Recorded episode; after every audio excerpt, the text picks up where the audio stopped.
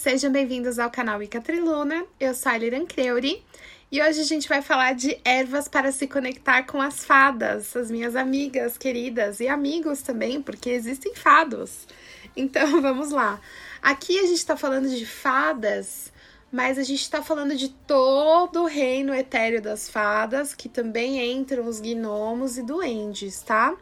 Então a gente está falando de todo o reino etéreo, de todo Summerland, de todo o país do verão. Só que a gente não vai tocar no, na parte etérea dos dragões aqui. A gente vai falar só do reino das fadas mesmo e das cortes e quais as ervas que a gente pode usar para se conectar com elas e para usar também no altar das, das fadas, que se você tem um altar para suas amigas fadas aí na sua casa, ou se você fez algum tipo de casinha para elas no seu quintal, porque é importante a gente falar também que o nosso relacionamento com as fadas, ele não deve ser de devoção, né? Você não deve, tipo, nossa, eu adoro as fadas, eu invoco as fadas, e eu agradeço, eu faço oferendas para as fadas, eu faço libações, eu faço reverências. Não. A sua relação com as fadas, o seu relacionamento com as fadas deve ser de amizade, de cumplicidade. Tanto que você não fala, por exemplo, ai, ah, você não pede uma coisa pra, pra, uma, pra uma fada ou pra um elemental é, do reino das fadas como se você estivesse pedindo alguma coisa para os deuses. Você não fala, ai, obrigada, fada, por você ter me ajudado. Não, isso é uma palavra que a gente nem fala para as fadas. A gente não fala obrigada para as fadas, porque elas trabalham num código de ética diferente do nosso. Então não existe essa questão de obrigada, não sei o quê. Existe essa coisa de, olha, se você me respeita, eu te respeito. Se você quiser ter um relacionamento comigo, eu terei um relacionamento com você. Mas se as suas ações não condizem com as coisas que você fala, eu vou zoar com você. Eu vou fazer brincadeirinhas com você. E vou te atrapalhar, eu vou zoar com você, eu vou brincar com você, ou eu vou simplesmente sumir da sua vida. Então é assim que elas entendem a questão do, de lidar com a gente, porque elas são muito desconfiadas da gente. Então, é, Posso ter um altar de fadas? Pode ter um altar de fadas, mas o altar não vai ser um lugar onde você vai reverenciar as fadas na sua casa. Vai ser um lugar onde elas podem morar.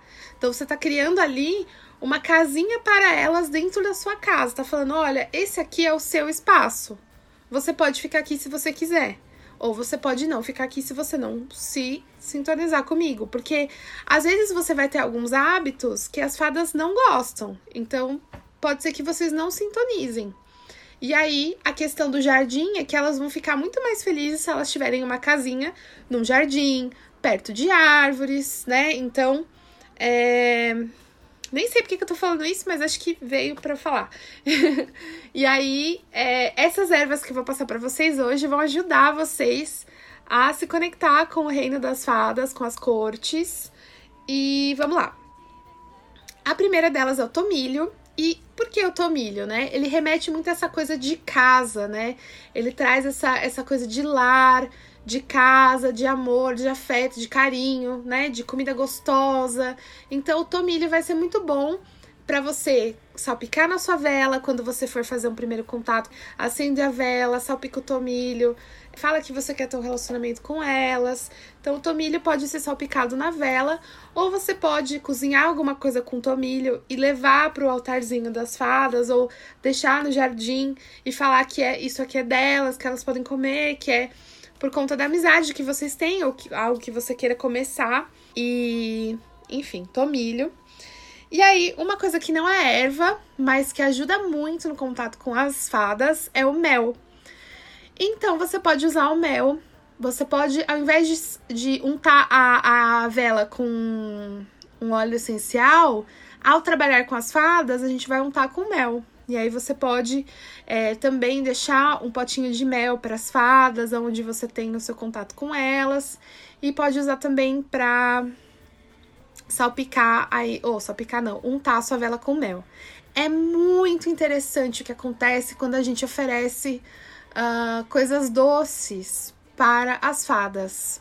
As formigas não vêm. Isso é muito legal. Nossa, Pelo menos não até agora, tá? Todas as vezes que eu ofereci coisa com mel na minha casa, né? Não na natureza. E assim, já tive muita formiga aqui em casa, muita formiga. E aí é, você deixa a coisa doce lá e as formigas não vêm, porque você ofereceu para as fadas ou para os deuses e as formigas não vêm, não vêm. É muito engraçado isso. Isso aconteceu principalmente com deuses, né? Mas com fadas já aconteceu também. Então é bem interessante. Parece que a natureza respeita, sabe que aquilo não é dela. Achei bem bonito. Mas, gente, se aparecer formiga na oferenda de vocês de mel, é normal também, porque a formiga, ela é amiga das fadas, assim como nós somos. Se bobear, é amiga até melhor que a gente. Porque tá em contato com a natureza muito mais que a gente e sabe muito bem respeitar o espaço uh, de cada ser na natureza, né? Diferente da gente que sai matando, sai pisando, sai queimando árvore, sai desmatando, sai uh, passando concreto em tudo. Então, assim, se aparecer formiga, eu não acho que seja um mau sinal, não. Acho que, acho que é um bom sinal, uh, porque se os, animais querem tua oferenda, significa que elas vão querer também, né? Então, seria estranho se não aparecesse, não é mesmo? Então, vamos lá. Uh, depois, a gente tem as folhas de maple, que eu sei, a gente não tem aqui, é uma árvore do Canadá, é uma folha muito específica. Mas se você estiver no Canadá, queria nós, né? Estarmos no, Cana estarmos no Canadá. Mas se você estiver no Canadá, saiba que você pode usar a folha de maple para queimar no caldeirão, ou para salpicar na vela, ou para decorar o altar ou o jardim das fadas. Elas gostam muito de maple. E aí, já puxando pro maple syrup, que é o xarope de maple, né? E aí você pode usar também o xarope de maple para oferenda com as fadas ou para ou untar a sua vela com xarope de maple. E esse sim vende no Brasil. Ele é importado, ele é caro, mas se você quiser comprar, vai ser uma honra para para você poder comer, é uma honra, né? Porque é muito gostoso. E as, as fadas vão gostar também, com certeza, mas é caro, né, gente? Então, o mel é o equivalente aqui no Brasil, que é mais tranquilo. Ah, mas Ailina, eu sou vegana, eu não quero usar o mel pra, pra dar isso pras fadas, né? Eu acho que a exploração das abelhas não é legal, tal, eu não compro mel. Aí eu vou te falar que tá tudo bem, né? Continua com o tomilho e aí é, faça oferendas de flores, que é o que eu vou falar a seguir, né? Então a gente tem a lavanda, você pode usar o óleo essencial de lavanda, o spray de ambiente de lavanda. E você pode também usar a folha, flor, chá, enfim.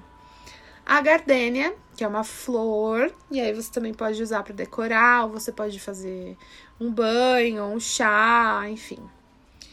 E aí você tem a mil folhas, que eu já falei em algum vídeo aqui. A mil folhas é uma, folha, é uma florzinha bem pequenininha e vende na casa de ervas mil folhas, então você pode usar para salpicar na sua vela, queimar no caldeirão e vai te ajudar muito no contato com as fadas, porque ela é bem é, delicadinha e, e, ao mesmo tempo super complexa, porque ela não é uma flor simples de você entender.